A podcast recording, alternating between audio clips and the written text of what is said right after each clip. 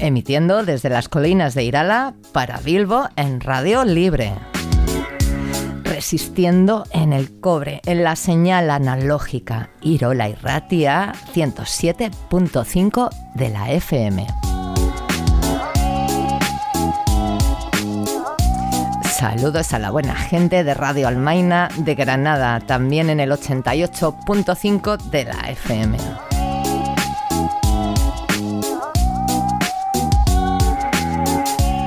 Iralako muñoetatik, Bilbo sorako uin askeak.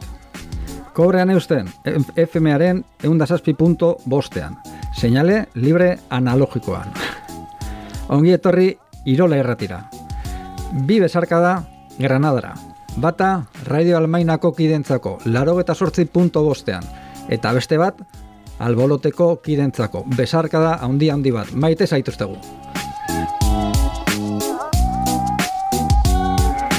Hoy desde los márgenes rompemos la censura sobre el Sáhara Occidental.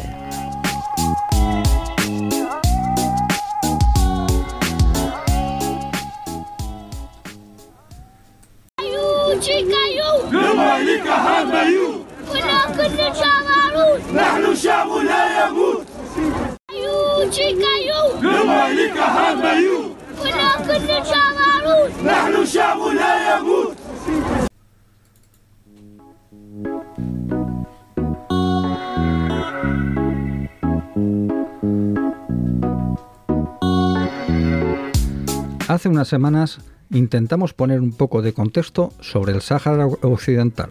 45 años de abandono a un pueblo que persigue su derecho a la autodeterminación. El pasado 13 de noviembre, el Frente Polisario declaraba el estado de guerra. La brecha del Bergerat no hace más que ser el hueco por donde se expolian los recursos naturales del Sáhara con total impunidad. Y han dicho basta. El pueblo saharaui se ha levantado una vez más ante el atropello de las fuerzas de ocupación marroquíes. Impunidad total del Estado monárquico dictatorial liderado por Mohamed VI, que es el máximo responsable de esta nueva guerra. El Estado marroquí lleva bloqueando los derechos humanos de todo un pueblo más de cuatro décadas y, además, las empresas españolas, vascas, francesas, en definitiva, empresas europeas son cómplices de esto y además las grandes beneficiadas.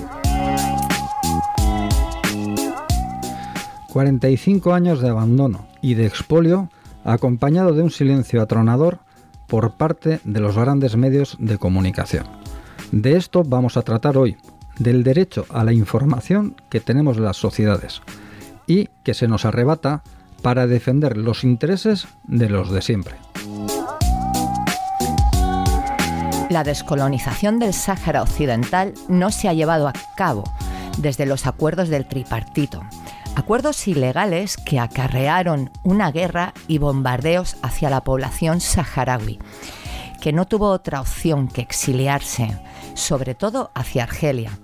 Desde entonces, casi toda la cobertura informativa ha sido sobre la situación humanitaria, restando así importancia a la realidad política que hay detrás de este conflicto.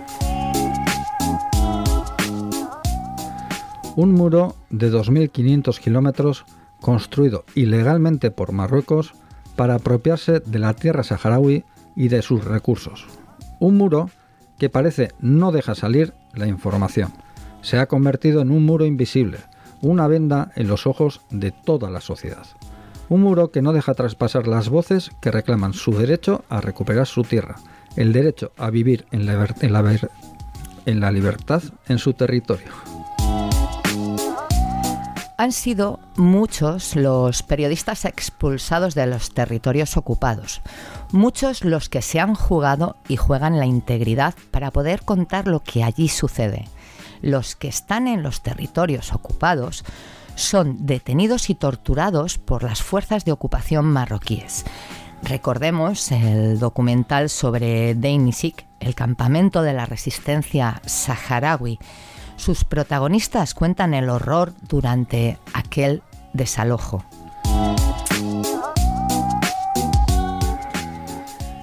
Y claro, son pocos los documentos informativos sobre este conflicto, pero se van poniendo granitos de arena. Recordemos que muchos granos de arena forman un desierto. Empezamos el programa, este bloque, con Manu Chao y su Bongo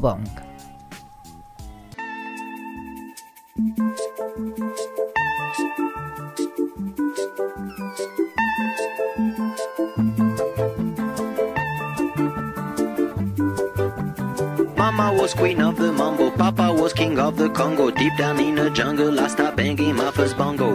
Every monkey like to be in my place instead of me, cause I'm the king of bongo, baby. I'm the king of bongo bong. I went to the big town where there is a lot of sound. From the jungle to the city, looking for a bigger crown. So I play my boogie for the people of big city, but they don't go crazy when I banging on my boogie. I'm the king of the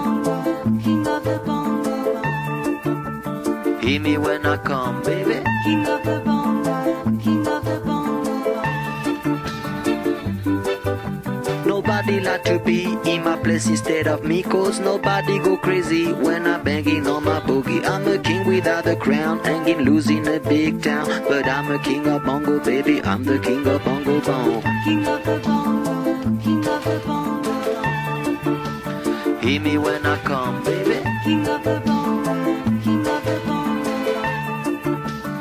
Hear me when I come. They say that I'm a clown, making too much dirty sound. They say there is no place for little monkey in this town. Nobody like to be in my place instead of me, cause nobody go crazy when I'm banging on my boogie. I'm the king of the bongo, king of the bongo.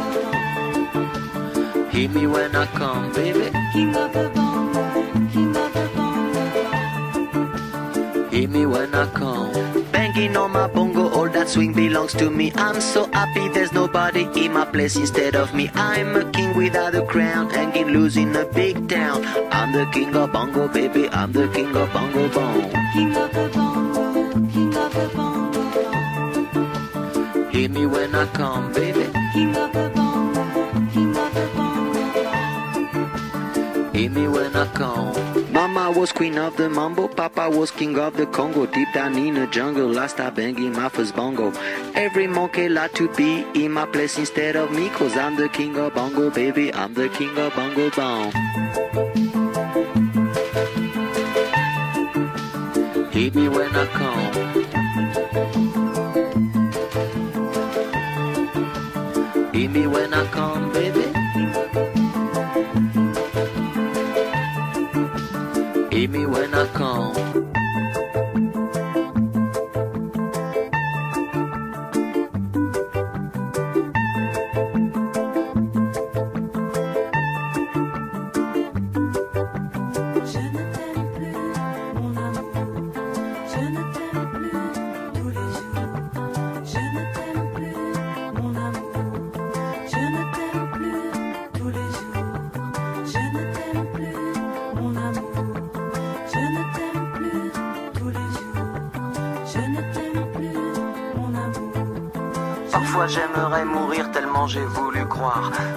Parfois j'aimerais mourir pour ne plus rien avoir.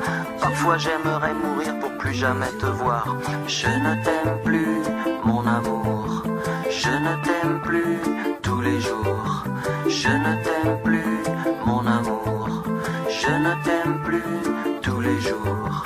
Parfois j'aimerais mourir tellement y a plus d'espoir. Parfois j'aimerais mourir pour plus jamais te revoir. Parfois j'aimerais mourir pour ne plus rien savoir. Je ne t'aime plus, mon amour. Je ne t'aime plus,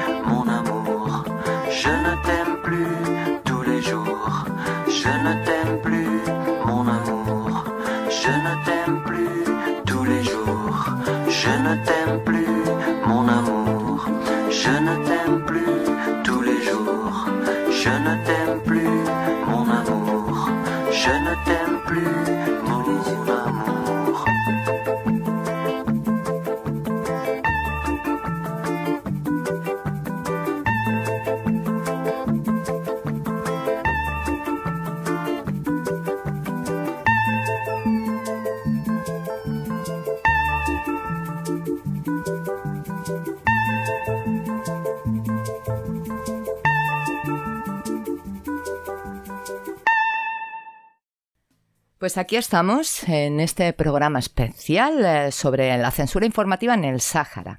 Nos acompaña en el estudio Salamu Hamoudi. Salamu es periodista saharaui, es un periodista saharaui de Bilbao. Hicimos hace poco, Salamu, un programa eh, sobre, para contextualizar la, situación en, el Sáhara y en los territorios ocupados. Eh, bienvenido a Basterrak, es que ricasco. Muchas gracias y gracias por la invitación. Ongue Torri y es que ricasco a ti por haberte acercado. Eso es. Eso es. Eh, Salamu, mm, para la gente que no haya escuchado el programa anterior, vamos a hacer un, breve resumen de, esta situación que, tenemos en este momento con el conflicto del Sáhara. Cuéntanos. Bueno, Egonor, buenos días. Primero, gracias por la invitación, como he comentado antes. Eh, el conflicto del Sáhara Occidental, como más o menos habéis abordado en los programas anteriores, tiene dos vertientes, una humanitaria. Sí, estuvimos hablando con, con Leire de la plataforma Euskadi Sáhara y la verdad que fue muy interesante.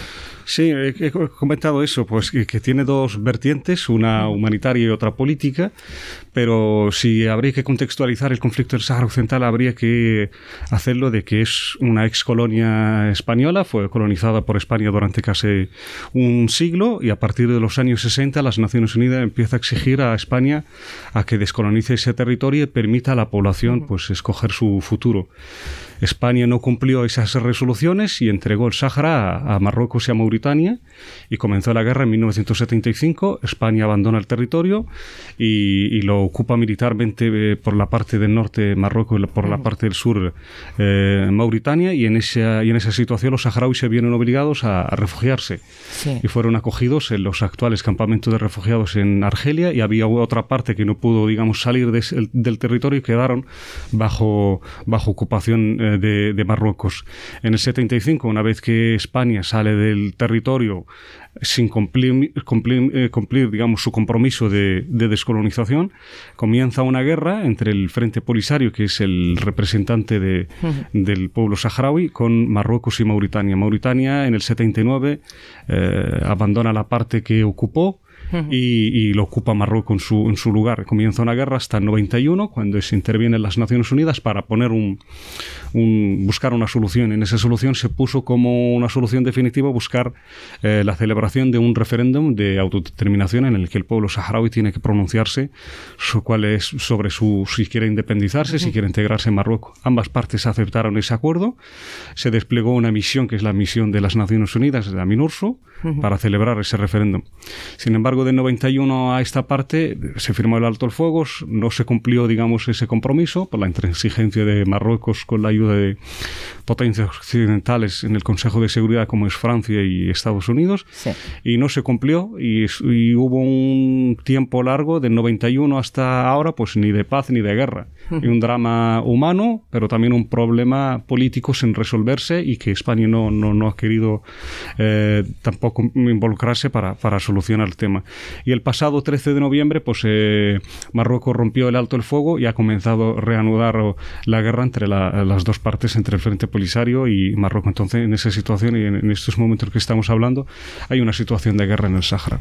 Sí. Es una situación grave. La declaración de guerra que, supuso por parte de Marruecos y la respuesta del Frente Polisario. Eh, nos has comentado eh, las vivencias, bueno, hemos estado comentando también las vivencias por parte de en los territorios ocupados en, en Argelia, sí, y luego queríamos preguntarte ¿Cómo está siendo en la diáspora saharaui? ¿Cómo lo estáis viviendo? Claro, nosotros la diáspora, eh, la situación del Sáhara llegó a un momento en que casi que se convirtió en un conflicto olvidado. olvidado en los medios de comunicación, olvidado en la escena internacional, y había una cierta sensación de hartazgo, de hastío, y entonces por, todas partes. Entonces, desde el momento en que está ya la guerra, pues ha habido como una especie de éxtasis y un pueblo que se ha, ha querido reanudar la guerra de nuevo porque se ha visto ningoneado, ha apostado por la paz y entonces nosotros lo hemos visto con cierta benevolencia, ¿no? Queríamos también volver a la guerra porque, porque nos asiste la razón, nos asiste el derecho internacional y la legalidad internacional.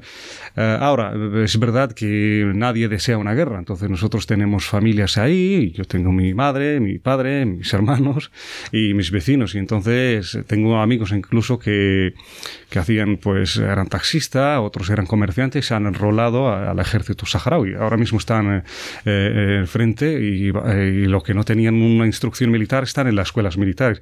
Entonces, efectivamente, es una sensación, pues, mm, oye, nadie le agrada la guerra, pero es también un derecho en el que el pueblo saharaui eh, va hasta, hasta, hasta las últimas.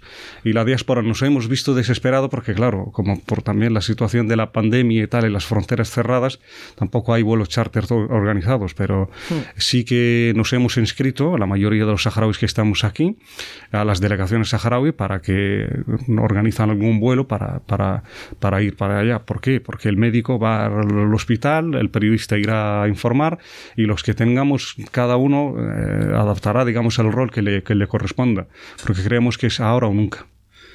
Habéis cambiado la, la apuesta por la paz a una apuesta por la libertad. Sí, eh, por la libertad y lo que conlleva la libertad, que es el, desafortunadamente pues el reanudar la, la lucha armada. Es decir, es, eh, se firmó un alto el fuego, Marruecos no cumplió ese compromiso, las Naciones Unidas tampoco cumplió ese, ese compromiso y nosotros pues no podemos estar eternamente en unos territorios, eh, en los campamentos refugiados y la otra parte bajo ocupación marroquí y la otra pues en la diáspora. Es decir, nosotros creo que tenemos un territorio amplio con recursos naturales y podemos vivir además no solicitamos más allá que lo que nos corresponde por, por derecho y por historia, ¿no? Hmm.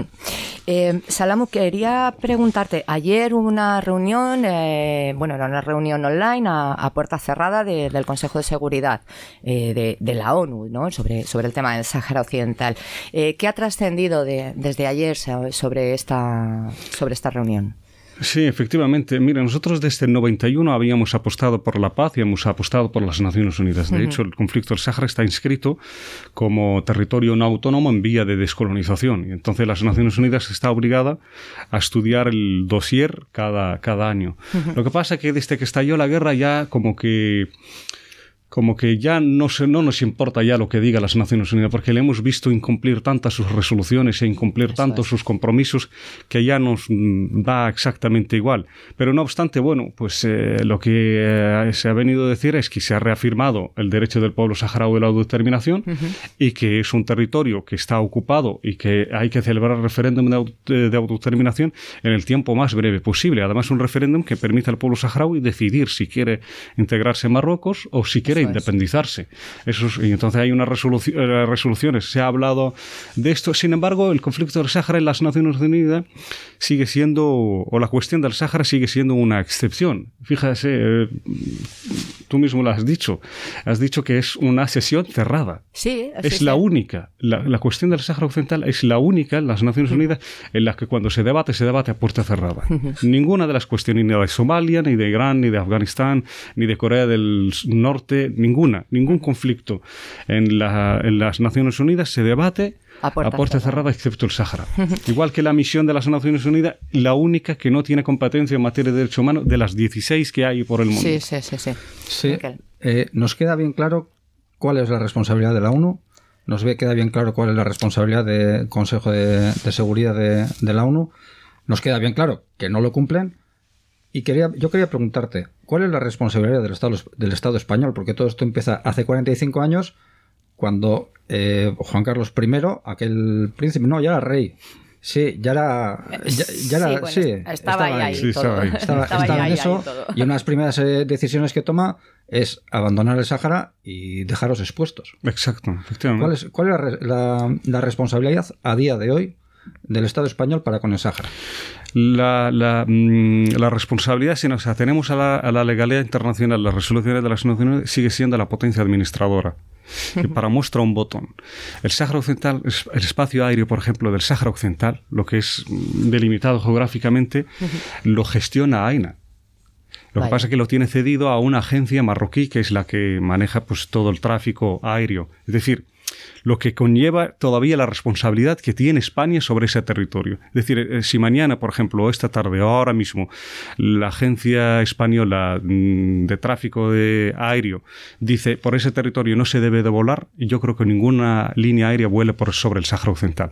Quiero decir que lo que es las Naciones Unidas sigue siendo la potencia administradora, es la que administra. Ahora, se ha comportado de manera vergonzosa de, desde el 75 hasta ahora. Efectivamente, le pilló en una situación complicada, de que fallecía el dictador el general Francisco Franco, etcétera, etcétera. Pero de un tiempo a esta parte es miembro de, la, de las Naciones Unidas, es miembro de la Unión Europea, tiene un compromiso y una responsabilidad histórica y moral. Y además es el culpable de, del comienzo de ese conflicto. Sí, además eh, aquello se hizo, aquel cierre en falso se hizo, eh, si no recuerdo mal, con esos falsos acuerdos de Madrid entre el Estado español, Mauritania y Marruecos. Efectivamente, se firmó, se firmó. España quiso salirse mm, de aquella manera, pero es una, es una descolonización inconclusa. Todavía tiene que asumir una responsabilidad y tiene que, digamos, eh, enmendar ese, ese, ese, error histórico y asumir su responsabilidad, pero sea el, gobierno que sea. Sí, eh, vamos, yo creo que todas tenemos claro que detrás de, de todo el conflicto eh, hay unos intereses económicos muy grandes que son los que realmente tienen o, o están forzando que esta situación continúe así para la explotación de los recursos naturales del Sáhara.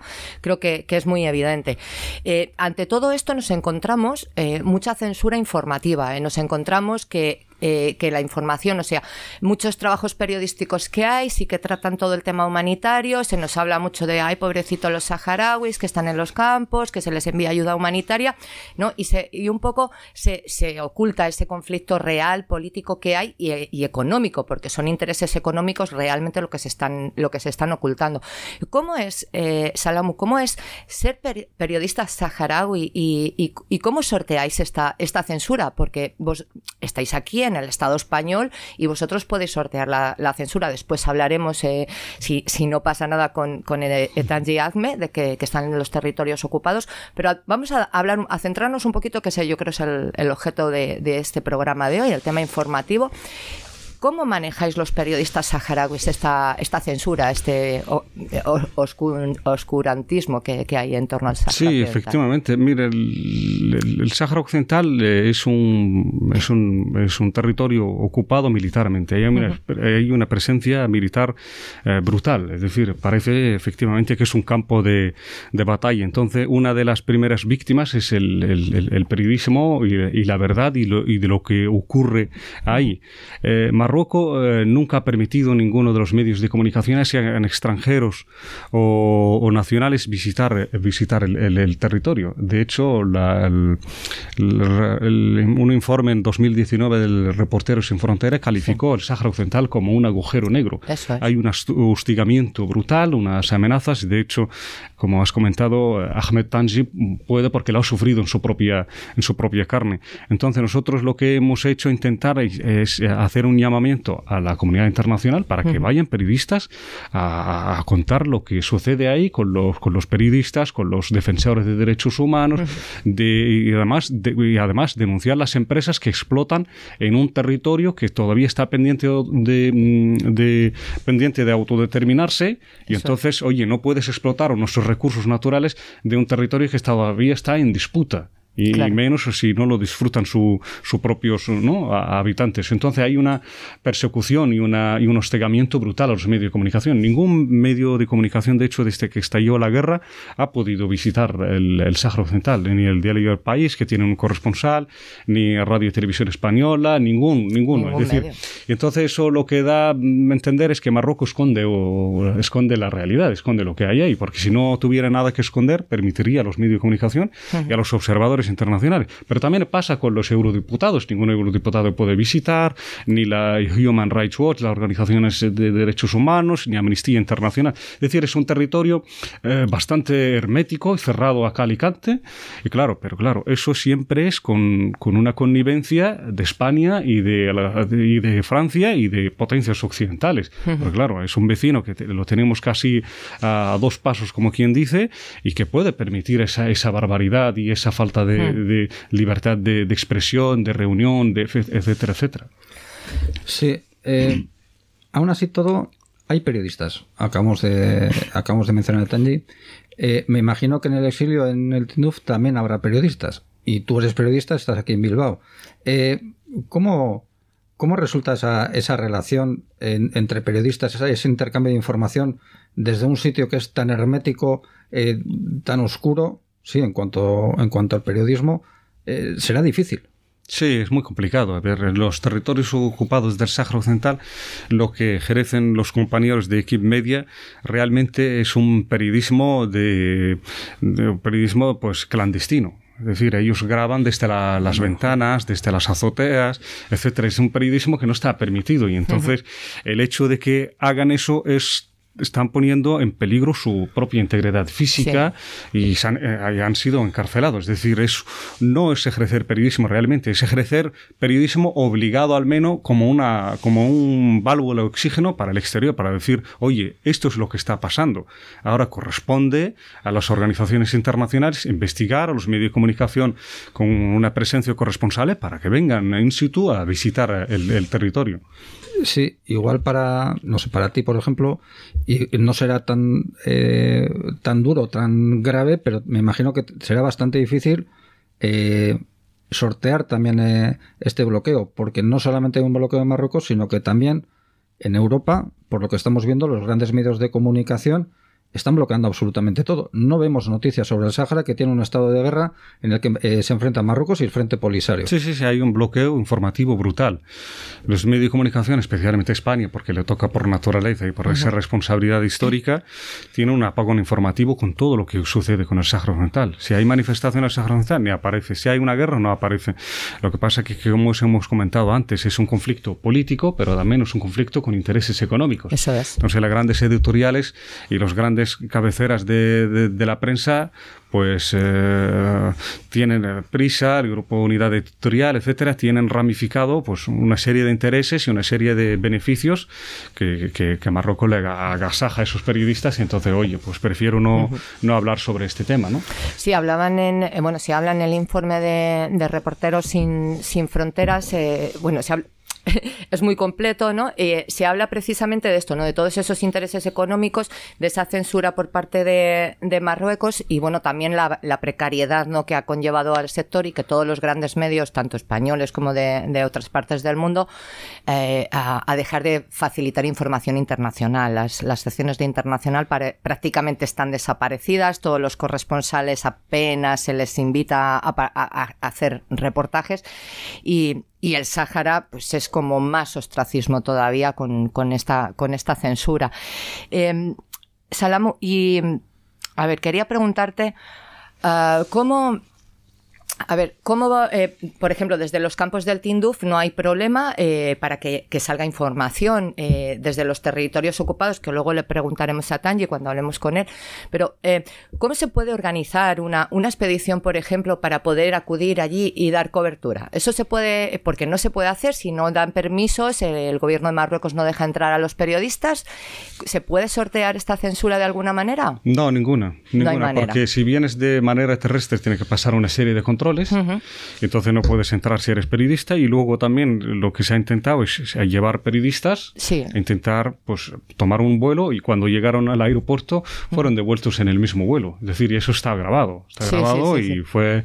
el problema no es lo que haga Marruecos. Marruecos tiene las cartas sobre la mesa y es un país, eh, digamos, siempre hablamos de lo que es el la política, la esfera política, no hablamos de la sociedad de marroquí, que también sufre también lo, suyo, lo que es el régimen marroquí. a ver, el régimen marroquí tiene las ideas muy claras. Ocupa un territorio, se beneficia de sus recursos naturales y no quiere que se hable más allá de, este asunto. El problema está en que eh, Occidente no condena esos actos no condena esos actos porque firma bajo la mesa con él una serie de, intereses económicos y entonces lo que quiere es preservar esos derechos económicos y esas brevendas ¿eh? en, determinación, en, detrimento del derecho al pueblo saharaui. Claro, decían en el, eh, eh, bueno, en el informe de, Reporteros Sin Fronteras, y muchos periodistas lo, lo dicen, lo decimos, que es un poco el el chantaje que hace Marruecos a, Europa al ser la frontera sur, ¿no? Es decir, si no haces lo que te digo, pues yo abro, mm, dejo de controlar la frontera y, y que haya una migración masiva, ¿no? Eh, un poco ese chantaje, ¿no? Es, es, lo que viene sucediendo estas últimas décadas. Sí, sí, sí. Marruecos ha intentado hacer su política es así política es cuando quiero más subvenciones por parte de la Unión Europea, lo que voy a es ahogarles con inmigración, con drogas y con terrorismo. Hmm. Y luego también, pues el tema del Sáhara Occidental, efectivamente, eh, ahora mismo es un dique de contención a su delirio de expansionismo. Marruecos es el único país que, del mundo que no tiene fronteras. Hmm. Realmente, su frontera se supone que llegan hasta Senegal. Y de hecho, hoy el Ministerio de Exteriores ayer llamó a consulta a la, embajadora de Marruecos en Madrid, porque el primer ministro ha salido diciendo que si se resuelve el conflicto del Sáhara, el siguiente paso sería solicitar Ceuta y Melilla. Es decir, que es un país bastante incómodo, bastante incómodo porque no respeta la legalidad internacional, se ampara en su, su siempre apoyo eh, de Francia, siendo un miembro permanente del Consejo de Seguridad con eh, los vetos, y luego su política de chantaje, la droga, en el terrorismo, en la inmigración, etcétera. Sí, decían también eh, que un poco eh, esta, esta nueva crisis de acogida que hemos tenido en, en, Canarias, que bueno, le dicen crisis migratoria, pero para nosotros siempre es una crisis de acogida porque, porque no les acogemos, no reaccionamos a tiempo. Entonces, se decía un poco que, que, era la antesala de lo que iba a pasar a raíz de la brecha del Gergerat, ¿no? Que, que, era como una amenaza de Marruecos, decir, bueno, pues si no me ayudáis con el tema del Sáhara, pues ahora la ruta hacia Canarias, pues que la dejamos sin vigilancia y ahí tenéis el, el problema, ¿no? Era un poco Efectivamente, sí, sí, sí, sí. De hecho, ahí también había una reunión bilateral entre Marruecos y España para el pasado 17 de, de diciembre de este mes y se ha suspendido. Y se ha suspendido por unas declaraciones de, del vicepresidente del gobierno, Pablo Iglesias, cuando dijo que el Sáhara Occidental se enmarca en la legalidad internacional y que hay que cumplir con la celebración de un referéndum simplemente ese tuit pues ha desbaratado todo una, una, reunión. Es decir, ellos chantajean. Su política es el, mm, chantaje. chantaje. Es que un solo tuit es que un solo tuit ya deja eh, muy en evidencia a toda esta gente. O sea, qué es lo que no hace, qué es lo que debería hacer la información, eh, el, respeto por el derecho a autodeterminación que se obtiene reconocido. es que es eso. Además. Es que es el gran problema político. O sea, tienes un derecho reconocido y es un derecho que no les están dejando ejercer, que Marruecos lleva poniendo eh, palos en la rueda, pues todas, eh, sobre todo con el tema del censo. utilizan el tema del censo para para no poder ejercer su derecho a, ese referéndum. Es un poco lo que, lo que viene haciendo.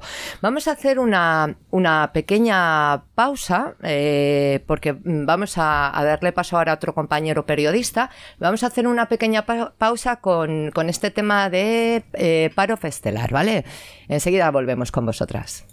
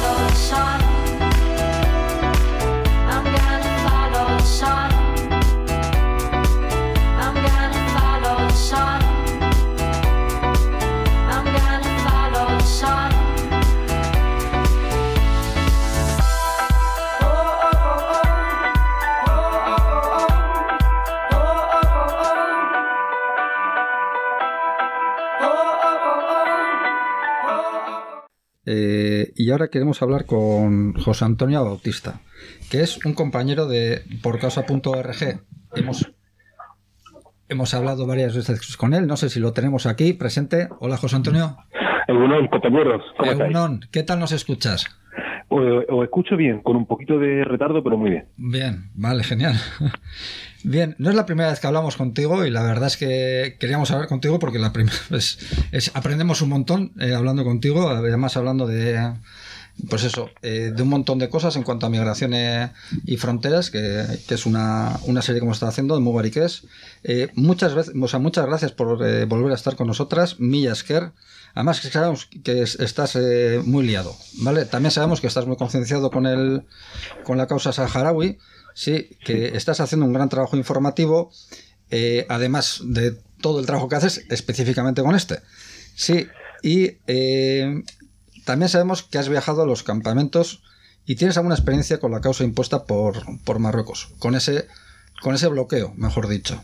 Sí, eh, con ese silencio. Sí. Queríamos hablar contigo sobre ese silencio, ¿sí? Porque el tema de hoy básicamente eh, rota en, to en, torno a ese, a ese silencio. Sí. Perfecto. Eh, queríamos preguntarte lo primero, sí. No, espera, yo quiero, sí. quiero intervenir un poquito ah. porque tenemos a alguien aquí en el estudio, eh, José, sí. que, que, sé que, que os tenéis mucho cariño. Sí, lo estoy, lo, lo, estoy escuchando de fondo y me está dando una alegría enorme, porque llevo ya un montón de tiempo sin hablar con... José Antonio, con que, tú sabes que yo voy a saltar un poco el guion y en lugar de mandarte un abrazo te mando un beso. Bueno, eh, continúa, Miquel. Perdón sí, por la que, interrupción, que quería que os saludarais. Sí, no, que, que, me ha acelerado. Yo solo iba, quería hablar con José Antonio, quería preguntarle mil cosas y ya va, se me ha acelerado todo. Eh, Has estado en, en, el Tinduf, eres periodista, hay un bloqueo informático terrible, lo hemos estado hablando con Salamu. Informativo. ¿Qué he dicho? Informático. Informático, yo, yo a lo mío, vale, informativo, perdón. Sí, eh, queríamos saber cómo ha sido tu experiencia a la hora de intentar o informar sobre, eh, sobre la causa saharaui y la situación de, del Sáhara Occidental. Pues, compañero, es que ricasco por la invitación. Salam, un abrazo muy fuerte y me da mucha alegría escucharte. Miren, miren, eh, informar sobre el Sáhara es bastante complicado, porque eh, parte de la población saharaui está en los campos de refugiados. Allí no hay ningún problema para informar y la verdad es que el Polisario es muy transparente en ese sentido. La única limitación es que desde el año 2013, que hubo un secuestro de cooperantes, desde, desde entonces sí se ponen muchas medidas de seguridad y no hay tanta facilidad para moverse. El gran problema para informar está en la parte del Sáhara Occidental bajo ocupación del gobierno de Marruecos. Los periodistas, por lo general, tenemos el acceso vetado a ese territorio.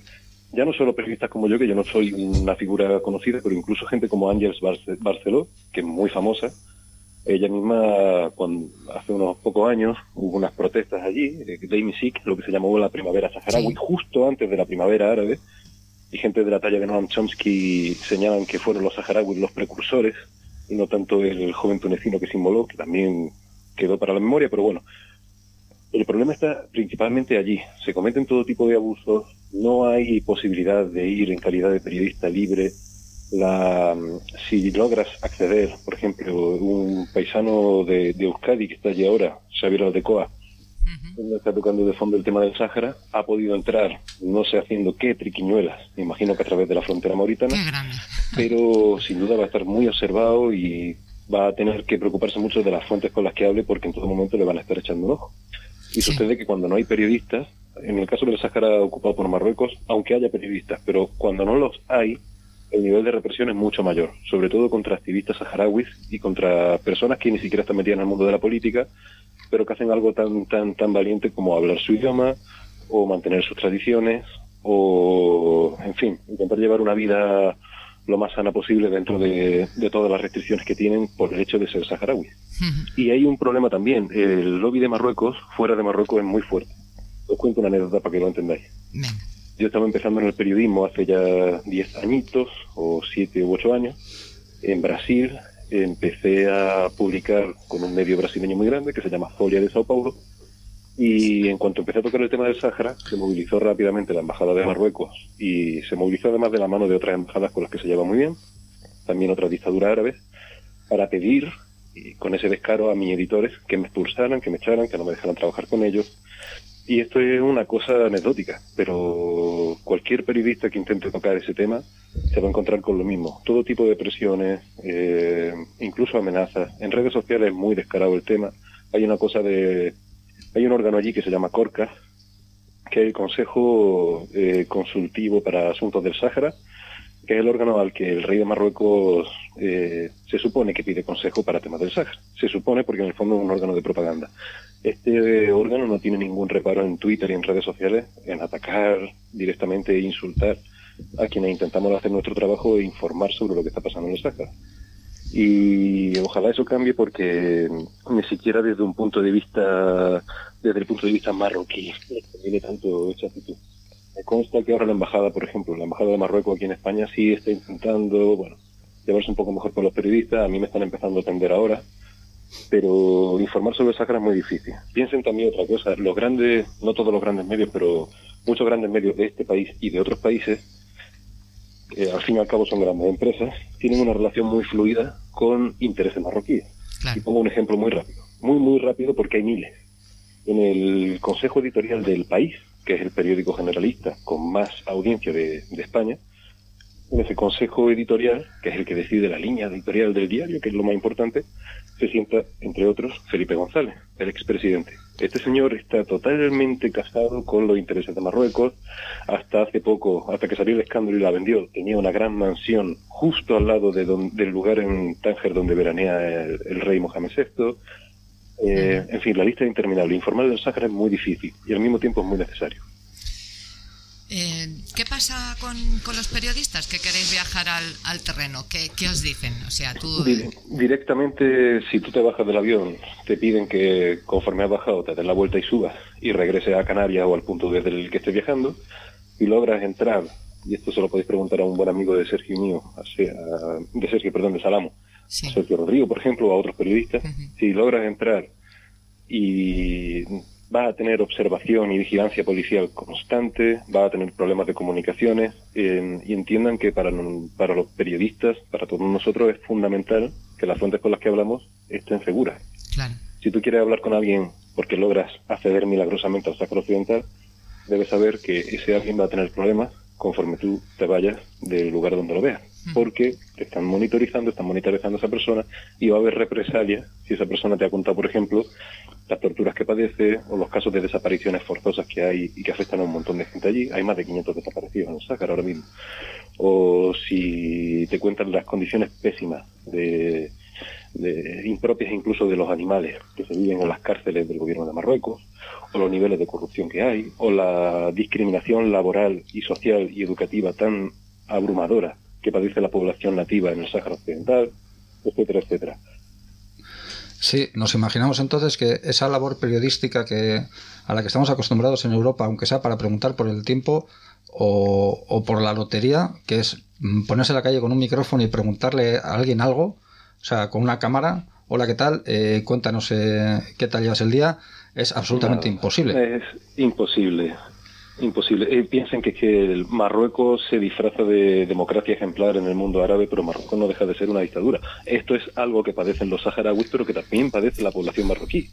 No olvidemos que Marruecos es un país que padece una gran miseria, mientras el rey de Marruecos es el quinto hombre más rico de África. Eh, la libertad de expresión y la libertad de, información en Marruecos son tareas pendientes, no existen. Y por supuesto esto afecta al Sáhara Occidental ocupado por Marruecos.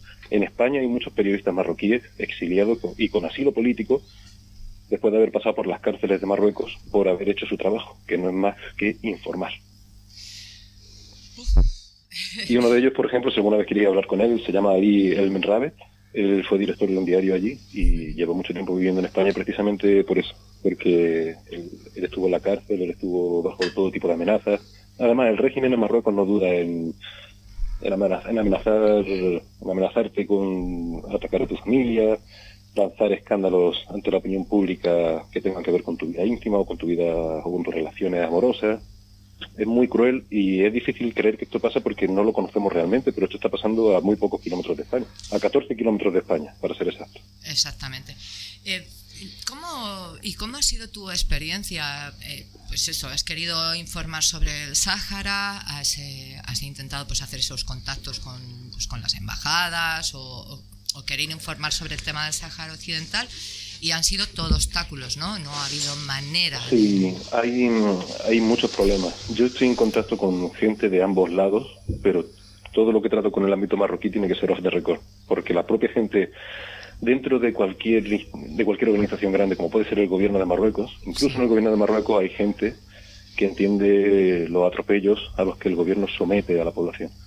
Y entre esas personas hay gente que está dispuesta a hablar con periodistas, pero todo con mucho cuidado y con off the record. Por la vía oficial, que es la vía, nosotros periodistas tenemos que hacer la diligencia, yo tengo que mandar las preguntas a la embajada, llamar por teléfono.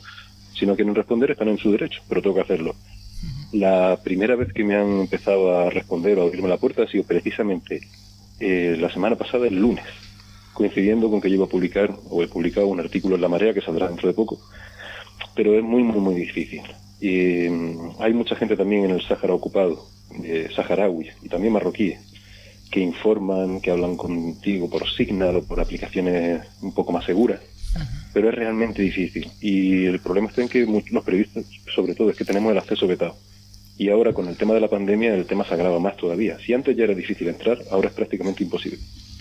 Sí, eh, me has quitado de repente una, una, pregunta, me la has respondido que era un poco eh, cómo, cómo funcionan las nuevas tecnologías en, en, esta, en este estado de guerra a la hora de informar y demás. O sea, hay, gracias a las nuevas tecnologías, hay formas, no son fáciles, pero hay formas de comunicarse con cierta seguridad. Mm, ninguna tecnología es 100% infalible, pero sí hay aplicaciones o hay técnicas como el buzón muerto. Tú tienes un correo electrónico, alguien tiene la contraseña, deja un mensaje en borradores y de esa forma no hay transmisión del mensaje, no lo pueden interceptar porque el mensaje nunca sale.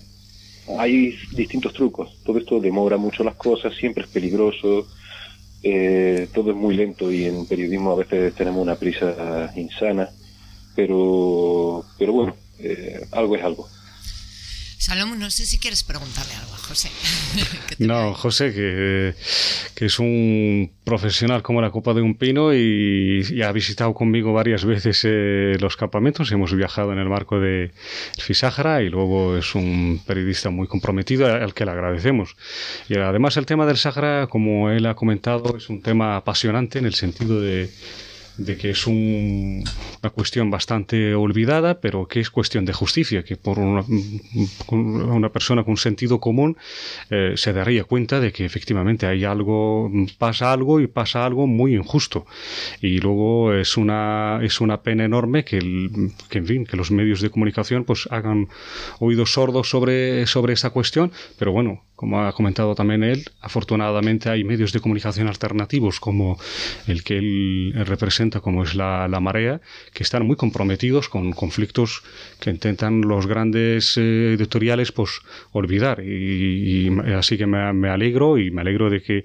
Luego también está Sergio Rodrigo, que es otro, el responsable de Telesur, que también es un compañero y amigo, hermano, y al que les agradezco. Pero más allá de esa afinidad o esa o esa amistad que nos, que, nos tenemos, es que es el conflicto del Sáhara Occidental es muy, muy claro, es un conflicto de, un problema político al que hay que resolver, pero mientras tanto, pues eh, se, ha, se, ha metido, se ha cometido todo tipo de, de, atrocidades contra el, contra el pueblo saharaui en el plano cultural, como ha comentado José Antonio, en el plano informativo, en el plano tradicional, en el plano mm, de la sociedad saharaui, es decir, se ha intentado eliminar la, la existencia de, de, de un pueblo como el pueblo saharaui.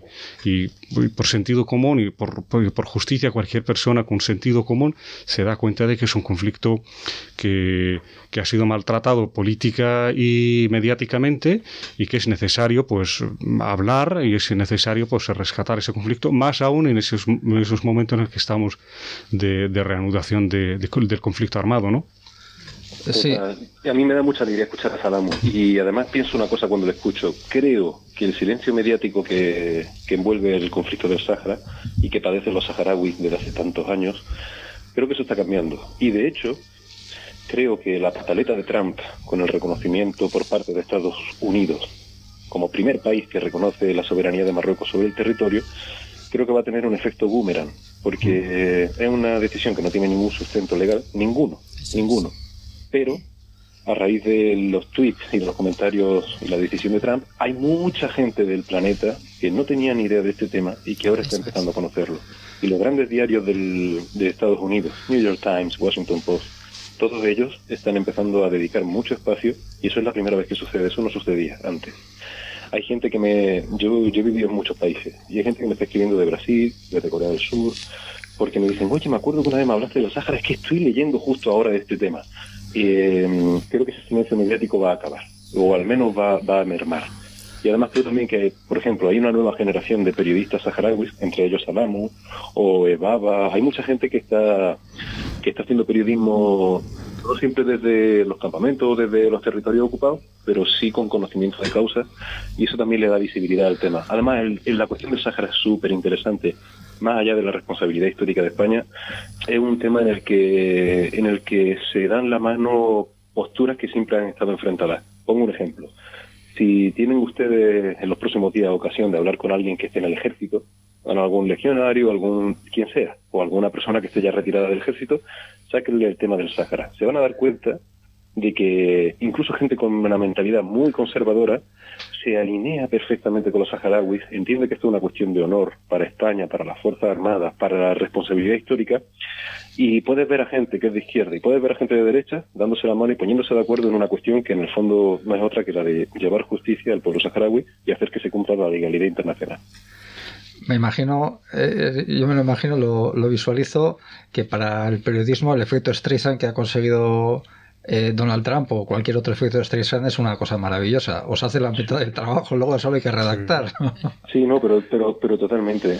A mí, me, a mí por primera vez me han llamado de la Deutsche Welle, de Euronews, de, de cadenas con mucho peso a nivel internacional para hablar de este tema. Y era un tema que hasta ahora no habían tratado, o apenas lo habían tratado anecdóticamente, pero no en profundidad.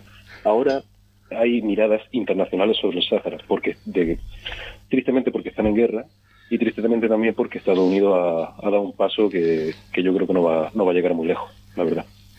Sí, eh, nos habéis contado eh, que se cometen crímenes, que hay una parte del pueblo saharaui que está en el exilio, que está en la diáspora y que hay un silencio informativo. Yo, eh, José Antonio, quería pre preguntarte una cosa, porque hablando de esto hace tres semanas, de la causa saharaui, estuvimos hablando muy por encima, que a ver si podemos ahondar en ello en otro momento, que realmente los intereses de detrás de esto son, eh, a nivel eh, económico, un expolio, arena, eh, pesca, fosfatos, sí, y que, y que de ahí viene. O sea, nos habían vendido como que aquello es un desierto que no tiene ningún interés, pero lo tiene. Y además es muy grande. Sí. Y nos has comentado también que las grandes agencias eh, o los grandes periódicos, que, los grandes periódicos, pues no tienen ningún interés, porque las empresas que están allí eh, aquello, como la de Felipe González, las energéticas, están aquí manejando las, las grandes empresas, que son periódicos y cadenas de televisión. La pregunta es la siguiente. Eh, medios no tan grandes como La Marea eh, o otros medios en los que puedas trabajar por causa.org, eh, ¿estáis teniendo alguna, alguna dificultad más allá de, los, de las comunes, más allá de las típicas? En el caso de la marea o en el caso de por causa, no, porque somos o son entidades independientes que no dependen del dinero de grandes empresas, sino de gente que, que cree en el periodismo y en la información y que pone una cuota, o socios. Pero en el caso de medios internacionales, eh, en España el juego de los intereses es mucho más evidente, pero a nivel internacional hay mucha más, hay mucho más margen de maniobra. Yo también trabajo con New York Times y lo que estoy leyendo de mis compañeros sobre el Sáhara me está pareciendo muy, muy, muy, muy bueno. Eh, están informando con mucha independencia y con mucho rigor. Eso no quita que seguramente entre bambalinas haya juegos de presiones y haya, y haya otras historias. En Francia, por ejemplo, este tema se sostiene el, lo que es la realpolitik por razones económicas como tú bien has dicho, hay mucho, mucho dinero en juego en el Sáhara, pero también por razones geopolíticas. Y cuando hablamos de geopolítica con el Sáhara hay que hablar de un país, que es Francia. Eh, Francia es el gran, gran aliado del gobierno de Marruecos, que no de la población o, del, o de Marruecos en sí, sino del gobierno, a la hora de tratar este tema y otros, mucho más, mucho más sangrientos quizás. Eh, por ejemplo, en el Sáhara hay una misión de la ONU, la misión oficial, que tiene que velar por el, por el alto el fuego y por, el, por la celebración de un referéndum, que es lo que dice la ley. Esto no se lo inventa nadie. Además, lo dice desde hace muchos años. Bueno, pues fue Francia, desde su asiento de miembro permanente del Consejo de Seguridad, la que vetó que esa misión tutele también el respeto a los derechos humanos. Fíjese qué contradicción que un país como Francia, eh, simbólicamente el país donde nació la Declaración Universal de los Derechos Humanos, se oponga a que un organismo de la ONU. Y esto en Francia no se conoce porque los medios franceses también están muy alineados, por los grandes medios, con los intereses de Marruecos. Y ahí hablamos de mucho dinero, de mucho... Ha habido incluso escándalos del gobierno de Marruecos comprando a periodistas franceses y de vez en cuando se destapan casos así. Había una periodista de Le Monde, por ejemplo, muy, muy, muy, muy respetada, se descubrió que estaba cobrando millones de euros y recibiendo prebendas de todo tipo, viajes de lujo, etcétera, a cambio de mantener posturas muy dulces y muy alabadoras hacia el gobierno de Marruecos. Todas estas cosas tarde o temprano se saben y caen. El problema es que en el camino hay gente padeciendo, sufriendo olvido y sufriendo ahora, por ejemplo, la incertidumbre de vivir en guerra.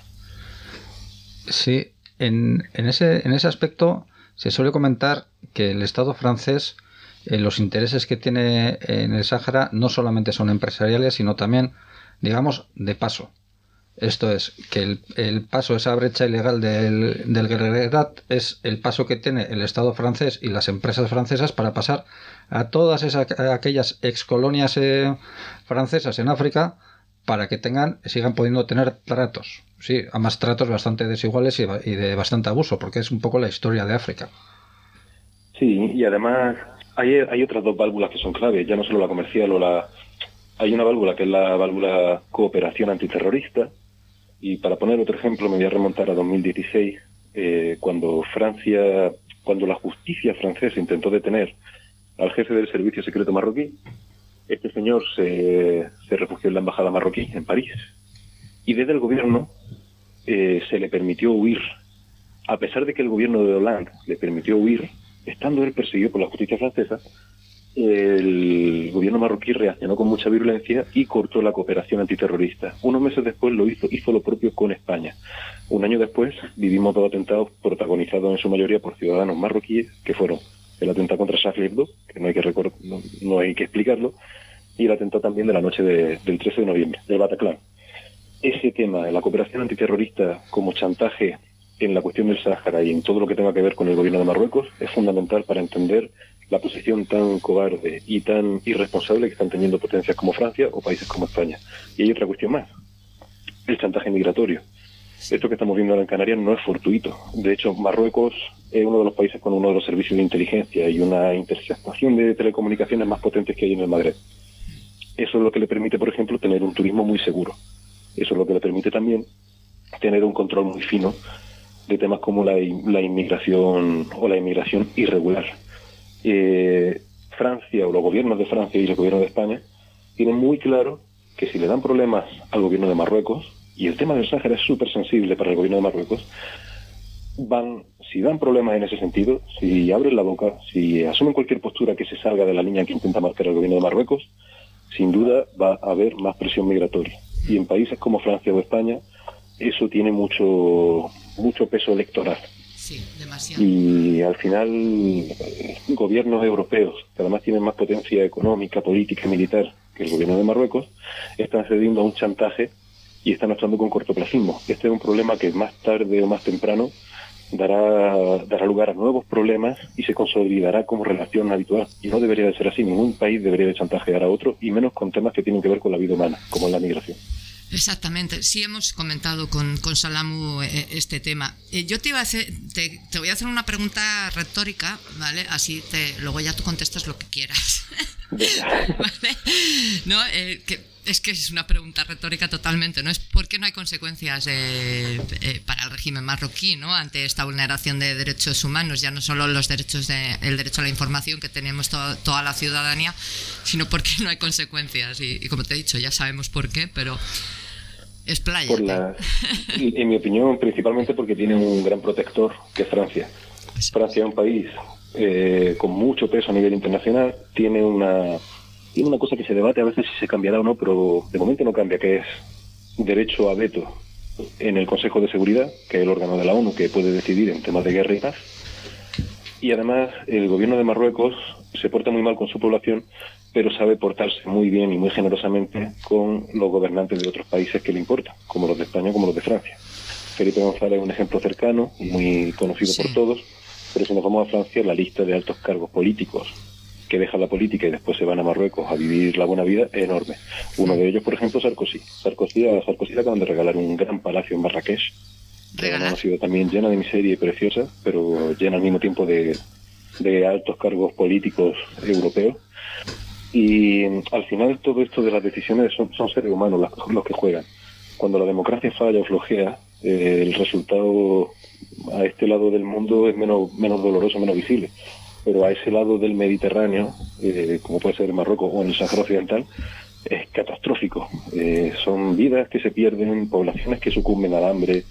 Eh, es la misma razón por la que muchos dictadores crueles y que no respetan al mínimo los derechos humanos se mantienen en el poder. En Marruecos, en Marruecos es un caso es paradigmático, es muy muy muy evidente y es muy visible lo que está pasando allí. Sí. No sé si Salam quiere intervenir, ¿quieres preguntarle algo al José? Mm, va- Bueno, sí, más o menos. Yo pienso exactamente lo mismo. Marruecos no es nada sin el paraguas de, Francia. Siempre lo ha sabido, por eso es un el niño mimado y siempre ha, ha intentado jugar a, a incumplir la ilegalidad internacional porque no es de recibo que este, se firmó el alto el fuego en 1991 bajo la condición de que se iba a celebrar un referéndum de autodeterminación y de que de un tiempo a esta parte, del 91 hasta el que estamos en el 2020, pues no ha celebrado. Entonces, pues hay una razón de, de fondo, que es la intransigencia y que Francia a cambio le está regalando absolutamente todo y él hace absolutamente lo que le dé lo que le dé la gana. Luego el chantaje, la- las prebendas y luego ha intentado saber también, digamos, buscar las cosquillas a, a las potencias occidentales como es Francia y a España. Entonces es un juego que, en fin, que el Frente Polisario y el pueblo saharaui eh, intenta poner coto a- desde que se reanudó el- la guerra en el, eh, pasado mes de, noviembre. Entonces, ahora se va a intentar, si se firma un alto el fuego, si se ponen unas nuevas condiciones, sean de otra manera, sabiendo todo ese tiempo perdido y toda la intransigencia que, en la que ha disfrutado Marruecos, ¿no? Total. Yo tengo una pregunta para Salamu, si se me permite. Sí, claro.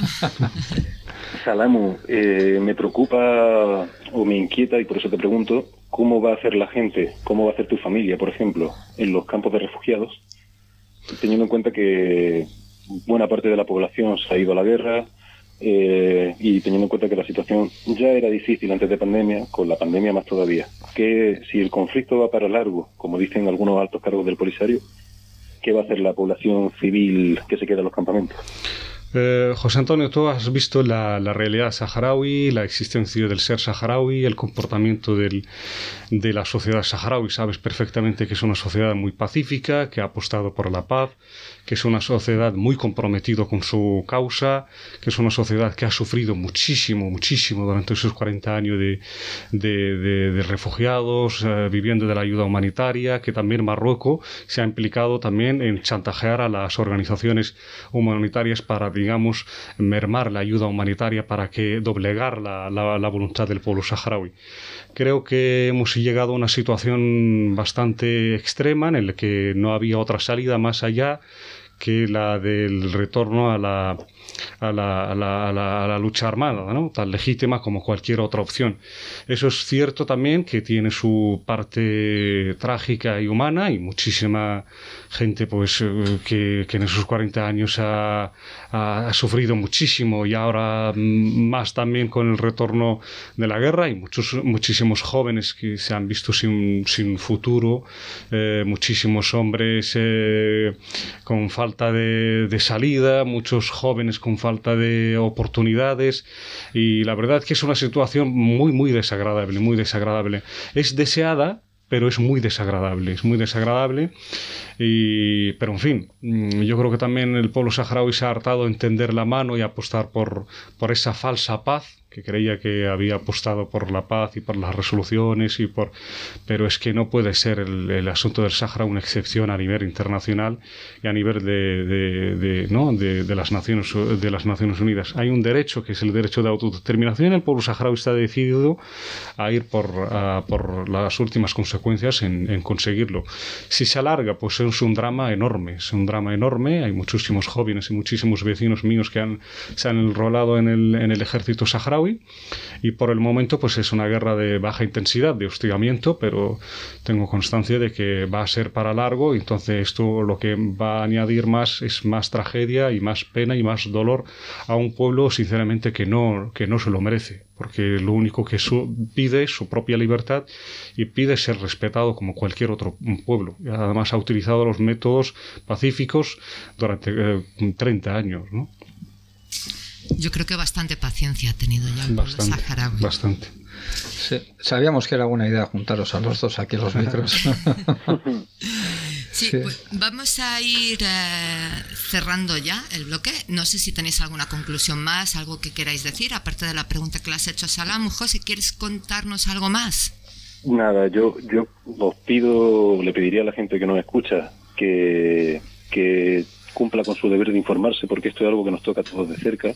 Esto no es un conflicto lejano, esto es gente que eh, los saharauis tenían DNI español hasta hace muy poco y trabajaban en la administración pública y compartían mesa con gente de Euskadi, de Andalucía y de Cataluña y vivíamos juntos. Y hay una responsabilidad histórica para toda la gente de este país. Creo que el deber de los ciudadanos empieza por mantenerse informados y prestar atención a lo que sucede y por después rendir cuentas con, con los gobernantes o con la gente a la que nosotros vamos a votar cada cuatro años. Y aparte de eso, mandar un abrazo fuerte y, y es que ricasco por la invitación. Gracias, José Antonio. Yo quería preguntarte también a ti.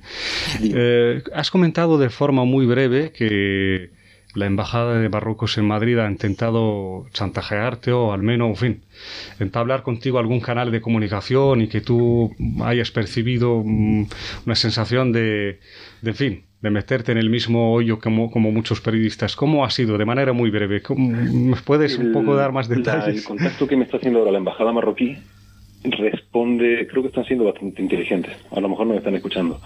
Eh, yo llevo tiempo desde que se volvió las armas en el Sáhara tratando de obtener la versión, la versión oficial de, del, del gobierno de Marruecos. Y el trámite yo aquí lo hago con la Embajada de Marruecos. Hasta ahora no me habían respondido ningún mensaje, eh, por teléfono siempre me daban evasiva y el lunes pasado, de la semana pasada, coincidiendo con que yo mandaba ya para publicar un artículo y ya le volví a escribir y le decía, por favor, hoy antes, antes de las 8, si ustedes, si no me dan su versión, yo pongo que no me han respondido, que es lo de siempre.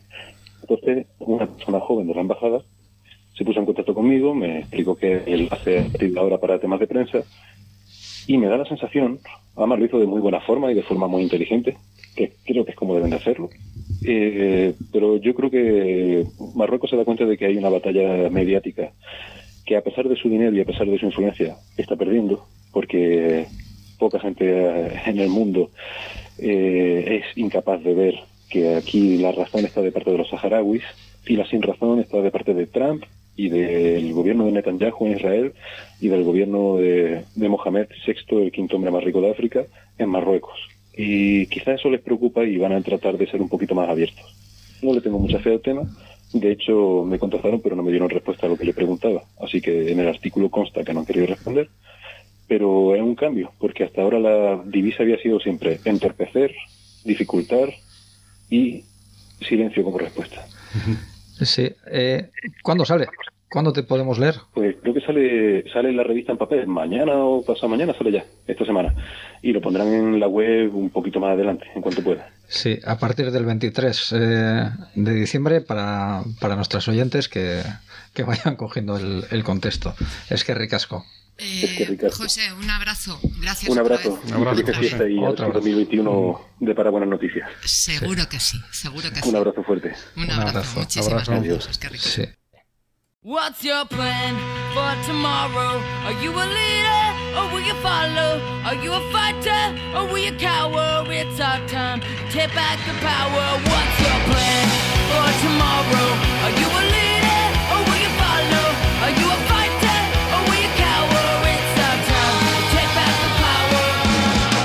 you gonna do when they show up in black suits on your street in our mid boots?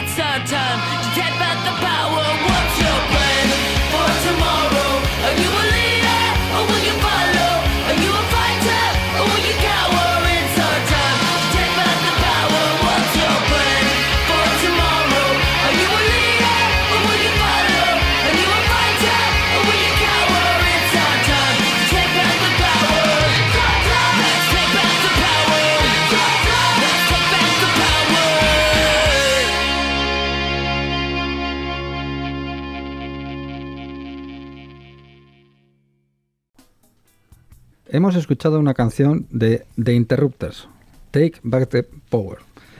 Ahora eh, vamos a hablar con otro periodista saharaui, pero en este caso eh, que está en los territorios ocupados. Es, eh, además de periodista, director de Equip Media. Y es un colectivo de periodistas que, bueno, vamos a querer que nos explique él mismo. Onguietorri Ahmed, muchas gracias por estar con, con nosotras. Bienvenido, Ahmed. Es que recasco. Eh, bueno, eh, en primer lugar, eh, quiero daros las gracias por darnos la oportunidad por hablar sobre la situación en el Sáhara Occidental ocupado. Como saben, que existe un bloqueo informativo impuesto por las autoridades de ocupación en el territorio ocupado. Eh, el Sáhara no cuenta con agencias de prensa ni corresponsales internacionales acreditados en Sáhara y tampoco eh, los periodistas ni los observadores pueden entrar al territorio. Es que Marruecos está violando los derechos humanos diariamente y no quiere que hayan testigos de las barbaridades que está cometiendo contra el pueblo saharaui que está luchando pacíficamente. Mm, Debido a las razones o motivo- motivos que he dicho antes, eh, en 2009 hemos eh, pensado eh, en crear eh, un grupo, un colectivo eh, para romper este bloqueo informativo. Es decir, que somos las víctimas y al mismo tiempo eh, somos los testigos, porque no hay testigos eh, en el territorio y nosotros nos hemos convertido en una alternativa para mm, mostrar al mundo lo que está pasando en el Sáhara Occidental. Desde entonces eh, hemos empezado realizando el periodismo en un territorio que está prohibido el periodismo, el periodismo es un delito, eh, es mejor ser un criminal que ser periodista en Sáhara Occidental, eh, porque las autoridades de ocupación eh, persiguen a los periodistas. Pues voy a explicar qué es Equipe Media, eh, por qué nació y por qué surgió. Perfecto. Eh, el Equipe Media, eh, como he dicho, es una organización cuyo objetivo es romper el bloqueo informativo. Eh, nuestro trabajo lo hacemos de una forma clandestina, es decir, que no podemos eh, llevar una cámara para grabar una manifestación en la calle, ni tampoco podemos llevar un boli en cuaderno para hacer una entrevista con un víctima, un expreso político con una familia de un desaparecido.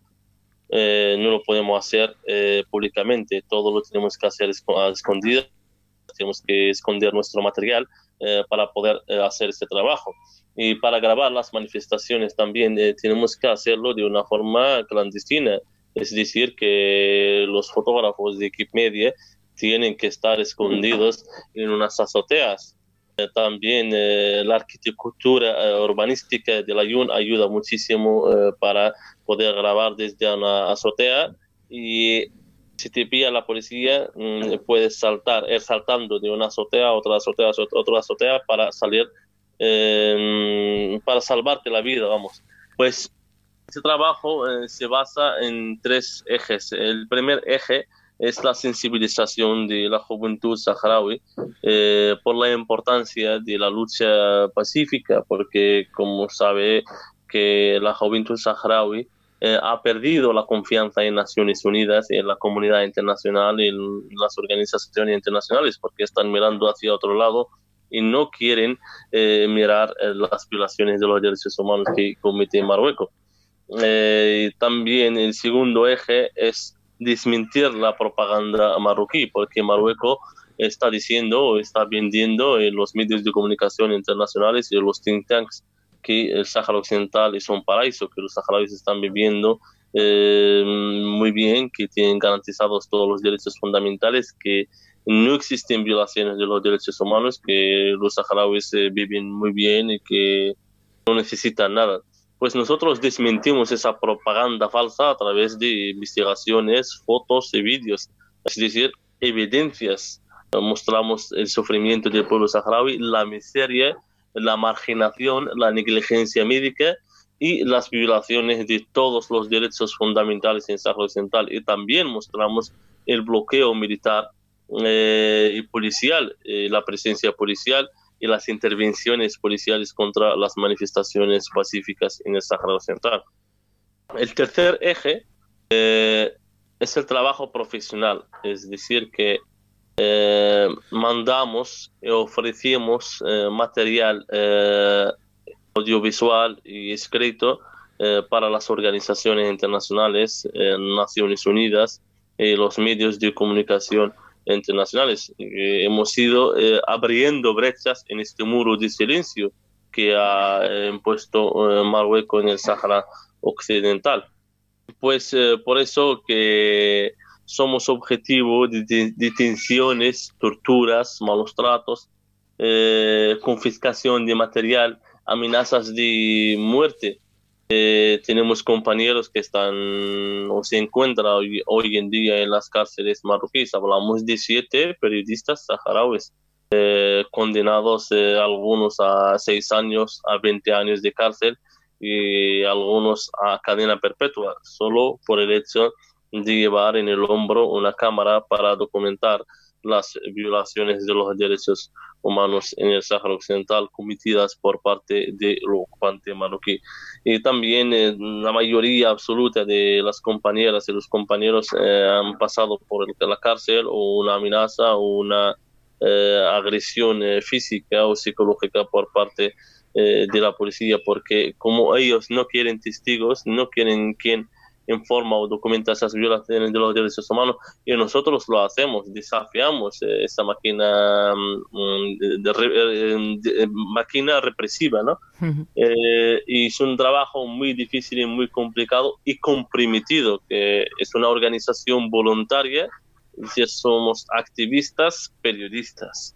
Eh, ejercemos el periodismo por necesidad, no es por oficio, porque eh, por necesidad, ¿por qué? Porque no hay quien informa sobre nuestra situación, no hay quien informa sobre la situación en nuestro territorio, pues nosotros como saharauis hacemos esto para mostrar al mundo las barbaridades que eh, vivimos eh, bajo la ocupación. Desde luego. Eh, me vas a permitir, eh, voy a meter esta, eh, este dato porque me, ha llamado mucho la, atención, porque recien- recientemente eh, te has casado con, con Nazal Khalidi, que también es periodista, y bueno, el hostigamiento ha sido denunciado eh, públicamente, ¿no? Durante vuestra ceremonia había más de 200 gen- gendarmes allí. ¿Qué tal estáis? ¿Cómo habéis eh, sorteado o superado esta situación? Pues, eh, podéis imaginar hasta qué punto pueden llegar eh, las autoridades de ocupación para hacer represalias a activistas o periodistas hasta un, momento de celebrar una boda, ¿no? que eh, vamos a celebrar una boda mi compañera y yo eh, y las autoridades eh, no nos han dejado, es decir, una boda mm, limitada en mi familia y su familia. Eh, por tema de la pandemia, pero las autoridades de ocupación se han presentado en nuestras casas mm, preparados, fuerzas de intervención, fuerzas auxiliares, eh, policía de paisano y paramilitares, eh, amenazándonos con detención o allanar la casa sin explicarnos el por qué, pero cerraron todos los callejones que conducen o conducen hacia las casas no han dejado a nadie salir de la casa ni entrar eh, a nuestras casas. Y hemos vivido días de terror, eh, sobre todo los niños y los ancianos que han vivido el terror y las amenazas de los policías y no nos han dejado casarnos eh, porque creemos o estamos seguros que es una represalia en contra eh, de nosotros, porque por la labor que estamos haciendo. Mi compañera que estuvo detenida en dos ocasiones porque se atrevió eh, a coger una cámara y a, bajar a la calle para documentar una manifestación directamente eh, delante de las caras de la, los, las caras de la policía. Fue detenida en dos ocasiones, confiscaron su, su material y estuvo detenida y la llevaron a juicio. Eh, en varias ocasiones.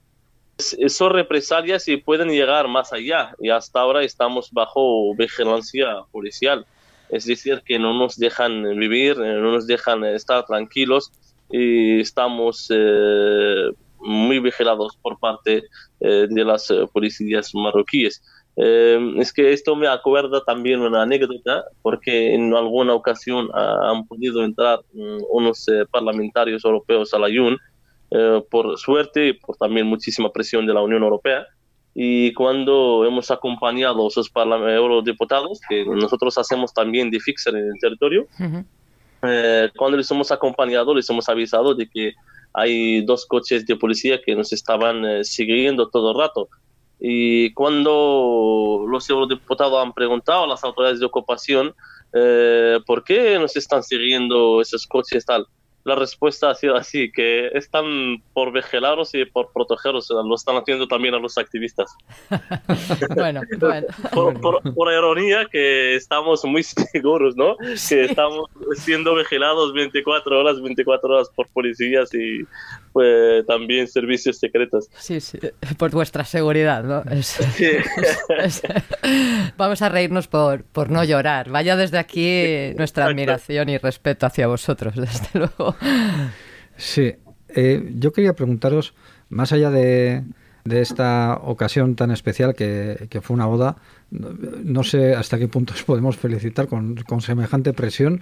Eh, felicidades, va, va, por, va por descontado. Eh, más allá de vuestro trabajo, que ya estamos viendo que es muy arriesgado, muy comprometido, yo quería eh, preguntarte cómo es el día a día de un ciudadano saharaui medio.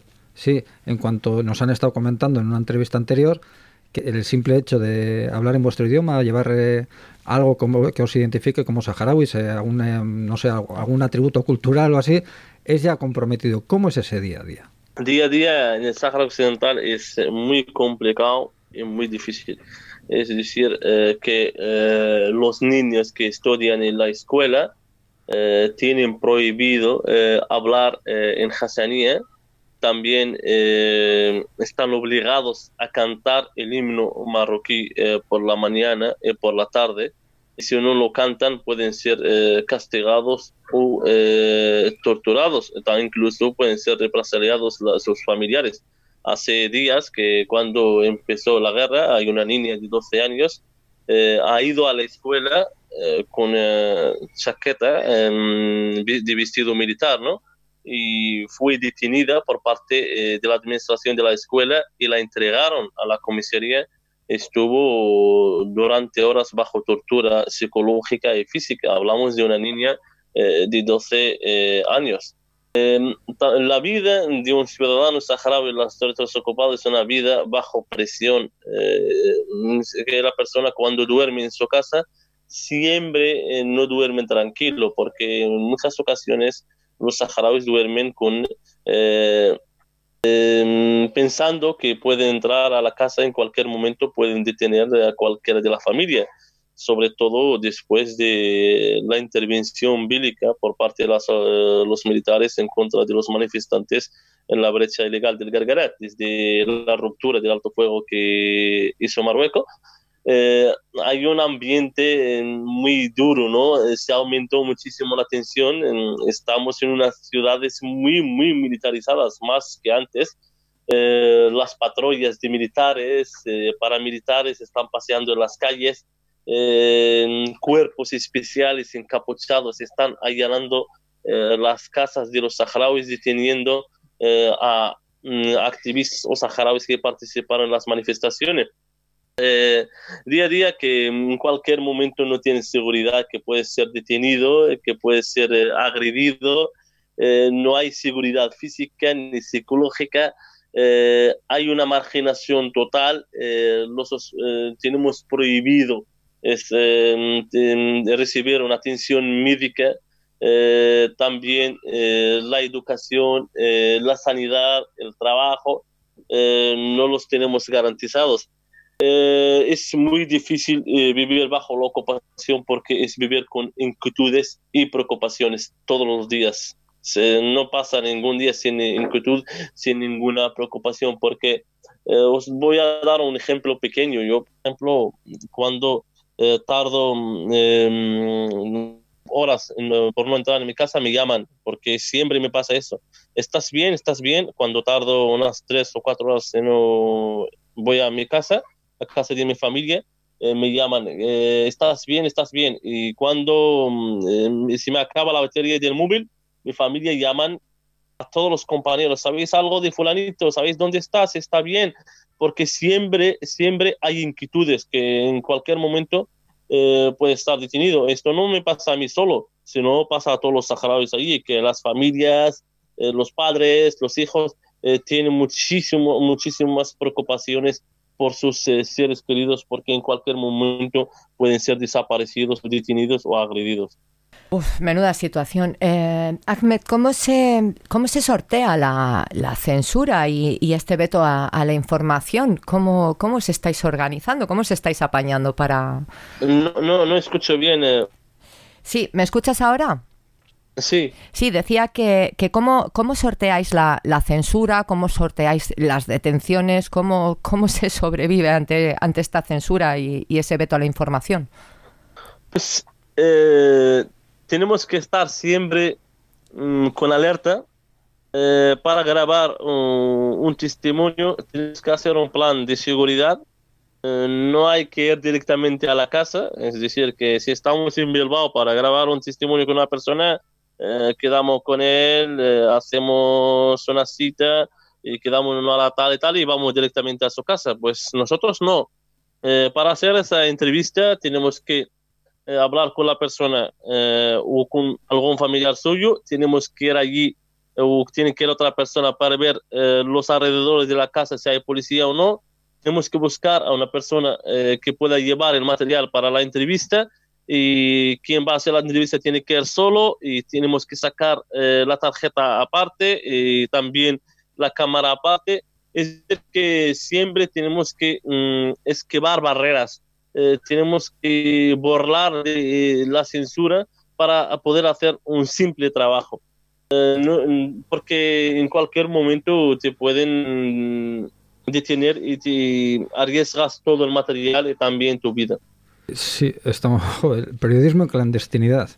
Eh, estamos hablando durante todo el programa de todo ese trabajo que estáis haciendo para eh, sortear el bloqueo eh, y que lleguen, pues por ejemplo aquí a Bilbao, eh, información sobre el conflicto del Sáhara. Se me ha ocurrido ahora mismo, así de, de sopetón, ¿qué trabajo podéis hacer para informar a los saharauis de la situación del Sáhara? ¿Cómo, cómo lo hacéis? Pues eh, nosotros eh, basamos en las redes sociales. Eh, todo el trabajo que realizamos eh, lo publicamos en Facebook, en Instagram, Twitter, YouTube y otros, otras redes sociales. lo hacemos en árabe para el público que son los saharauis o también el mundo árabe. Y también traducimos nuestro trabajo a otros idiomas. Eh, como eh, el castellano o el francés o el inglés para que mm, haya muchísima, muchísimo entendimiento de lo que estamos publicando. ¿Dónde os podemos encontrar?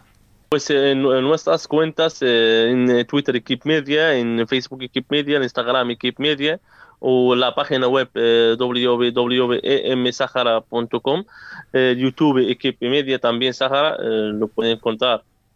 Vale, eh, yo tengo otra, otra pregunta, ¿no? Porque ahora que, se ha declarado el estado de guerra eh, y estáis en territorios ocupados, no podéis eh, acudir a, dar cobertura, ¿no? A, la zona de- del muro, ¿no? Eh, tenéis totalmente prohibido acercaros a aquella zona, ¿no?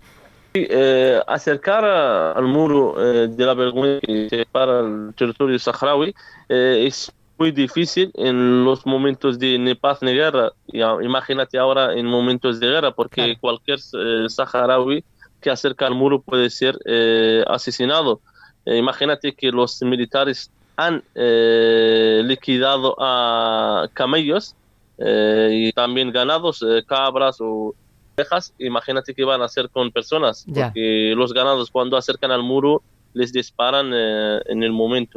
Y es muy difícil acercar al muro, es complicadísimo.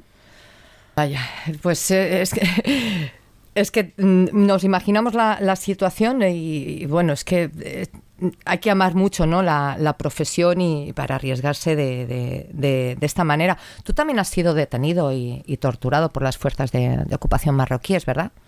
Sí, en muchísimas eh, ocasiones he sido detenido, torturado y agredido. Vaya. Vaya, pues eh, nos queda mostraros toda nuestra solidaridad de- desde aquí y, y admiración, desde luego, por el, por el trabajo que estáis haciendo. Miquel, quiero hacerte otra pregunta. Sí, sí, eh, me he quedado un poco con, con la espinita de antes.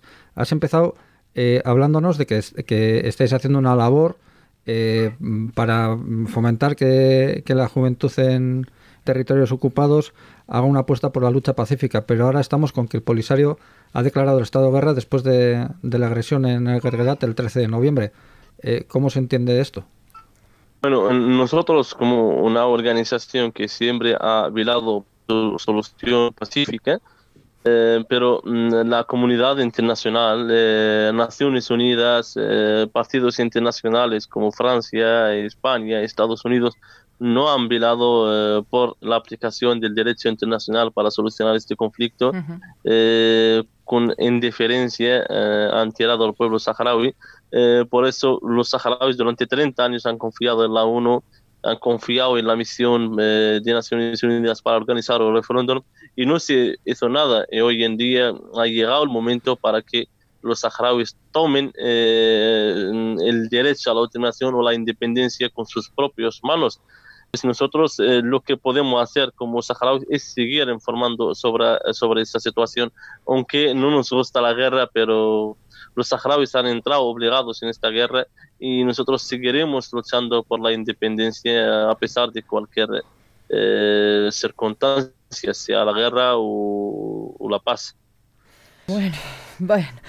Eh, vamos a, ir, terminando ya, Ahmed. Eh, ¿Quieres que comentar algo más? ¿Nos hemos dejado algo en el tintero?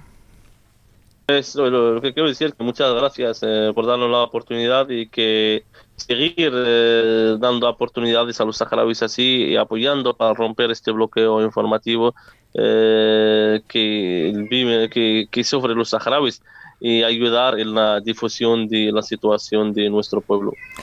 Bueno, para nosotras es un placer. Es el segundo programa que hacemos esta temporada sobre el Sáhara, el segundo y, y van a venir más, más Gracias. programas. Estaremos Sí. en contacto porque nos solidarizamos por completo con vuestra causa. Y bueno, Irola y Ratia siempre será vuestra casa para Keep Media. Muchísimas gracias. Pues, y- casco. Es que es que ricasco. Un abrazo gracias. solidario. Agur. agur. Vamos ahora a dejaros con una canción. Eh, hablando con, de estos temas de hoy, a pesar del cariño que le tenemos aquí en Media, eh, vamos a presentar una canción que es de Riot Propaganda, que es Más Mierda.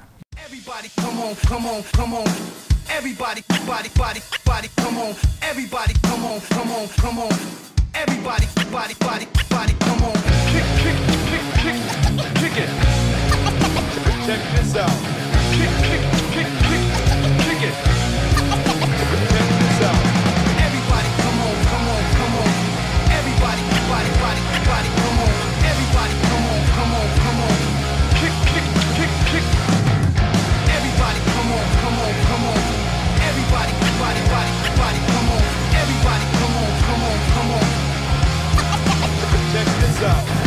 Cuelgan su bandera del balcón. Puigdemont a prisión y Piqué fuera de la selección. No son patriotas, tan solo reaccionarios. Patriotas que imponen su cuerpo para parar un desahucio. Mercenarios controlan los medios, defendiendo al empresario y enfrentando al pueblo. Y el enemigo está en un banco. Patricia Botín. El enemigo está en un barco del coyote y piolín. A resistir como Alfon, como Laura, como Alfredo, como Nahuel, como jóvenes de Alsaso. A por la causa y contra el terrorismo de Pablo Motos en planta y fomentando el machismo. Más periodismo te lo dicen y a ver si cuelas y tragas y lo toleras en lugar de cuestionar. Porque conoces a quien preside Venezuela y no tienes ni idea de quién preside Portugal. Vamos a ganar y a cortar la cabeza del zar y a quemar la sede del hogar social. Solo son nazis disfrazados de caridad y seguimos gritando. Fascismo nunca más. No volverán, os lo aseguro. La banda del crimen, talento puro, guitarras cianuro. Volvimos y aplicaron el 155.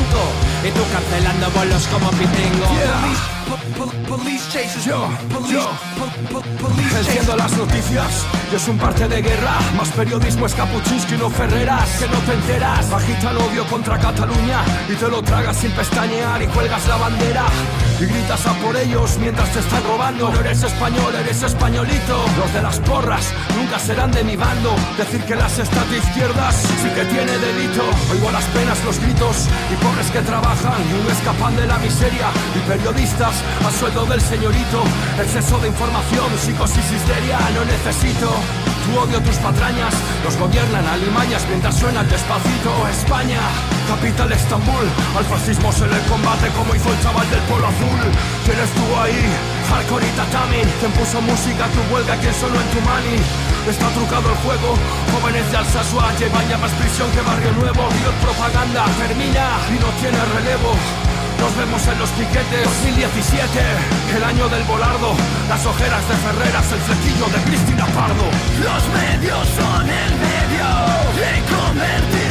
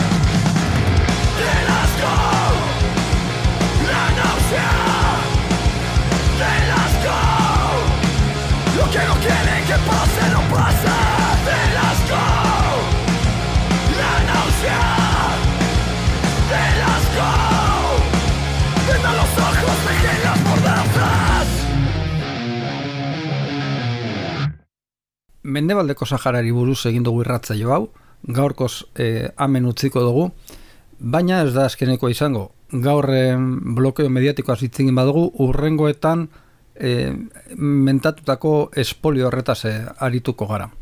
Orain, azkenengo abesti batekin utziko zaituztegu, eh, Kenny Arkanarena da, eta eh, txartoa oskatzen badu barkai da zuen, vi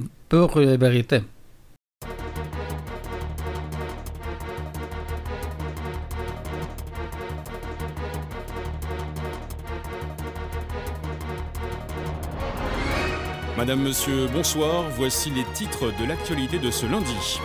Des questions après l'explosion de violence hier après-midi à travers le pays. Que s'est-il réellement passé? Qui sont ces milliers de militants qui se réclament d'un mouvement pour le vivant qui ralentissent et parfois même bloquent l'activité dans la plupart des villes? Trafic perturbé, manifestations massives.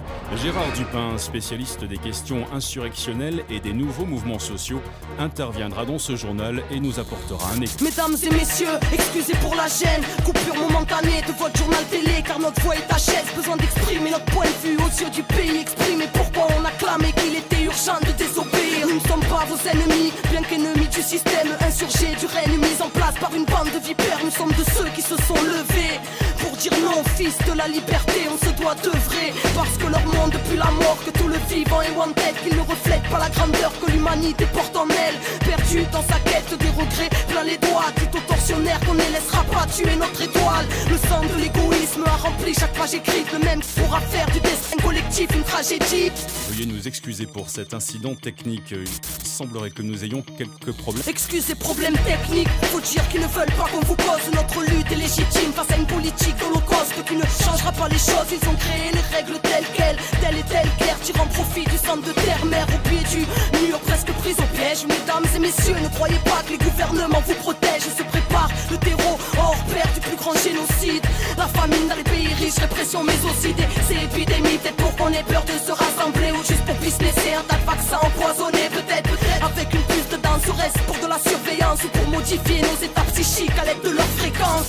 L'Occident construit des camps, l'Europe s'apprête à réinstaurer la peine de mort spécialement pour les insurgés. Oh, qu'est-ce qui se passe en régie? Ça y est, on a l'antenne. Mesdames et messieurs, nous sommes selon toute vraisemblance victimes d'un piratage malveillant. Les services concernés mettent d'ores et déjà tout en œuvre pour tenter... Et j'ai pas fini, au nom de ceux qui ne veulent plus subir la flamme au cœur, un idéal qui ne peut cautionner vos supplices, l'espoir d'un nouveau souffle. La quête n'est pas terminée, l'humanité, chaque instant propice, contient l'éternité. Soldats de la paix, ainsi on s'interroge d'une machine qui assassine. Béni soient ceux qui s'interposent, ceux qui construisent autre chose. Mesdames et messieurs, veuillez ouvrir les yeux, car le monde sera votre propre sort. Les cœurs sont irradiés, coffres forts barricadés, tous fleurons du changement finissent sous les matraques des brigadiers. Des flics armés au racisme colonial, des principes honorables écrasés, car ça ne pense qu'au dollar. Zéro au moral, à force de perdre nos vies, nourris au film américain et à la bouffe de Tchernobyl. Putain, on a dit non à la triche des vainqueurs, au dessin demain devient peuple, société redevient peuple. Téléspectateurs, vous venez d'entendre une propagande terroriste faite par des personnes irresponsables. La police nous informe qu'il s'agit d'un groupuscule connu de leur service et qualifié de... Mesdames et messieurs, ne les écoutez pas. Pas de débat face aux dégâts. Le mensonge sort de la bouche des médias. Ils veulent nous baïonner. Aux tortionnaires distribuent des médailles. Le pilier plus fonctionnel du terrorisme d'État. Coûtez clave une clame et à vous autres. Et qu'on a plein de belles choses à construire et que personne viendra nous sauver. Tout sonner dehors. Sur la foi reste l'or. Êtes-vous d'accord que ce monde ne reflète pas le rêve de l'homme? Révolution intérieure, dès lors qu'on comprend qu'il faut porter le changement dedans pour qu'il puisse éclore. Urbain sera l'exode, que le verbe nous honore, car c'est les enfants de la terre du Vaudor. Mesdames et messieurs, nous sommes ces jeunes ghettoise. Rappelez-vous de nos paroles lorsqu'ils nous diront terroristes. À l'antenne, c'était Arca du clan des Wanted. Comme un écho d'une promesse lointaine. C'est des conneries. Mesdames et messieurs, nous réitérons nos excuses après cet acte révoltant. Nous venons de récupérer définitivement l'antenne. Nous insistons sur le fait que ce groupuscule étant extrêmement dangereux, tout ce que vous venez d'entendre n'est naturellement que pur mensonge.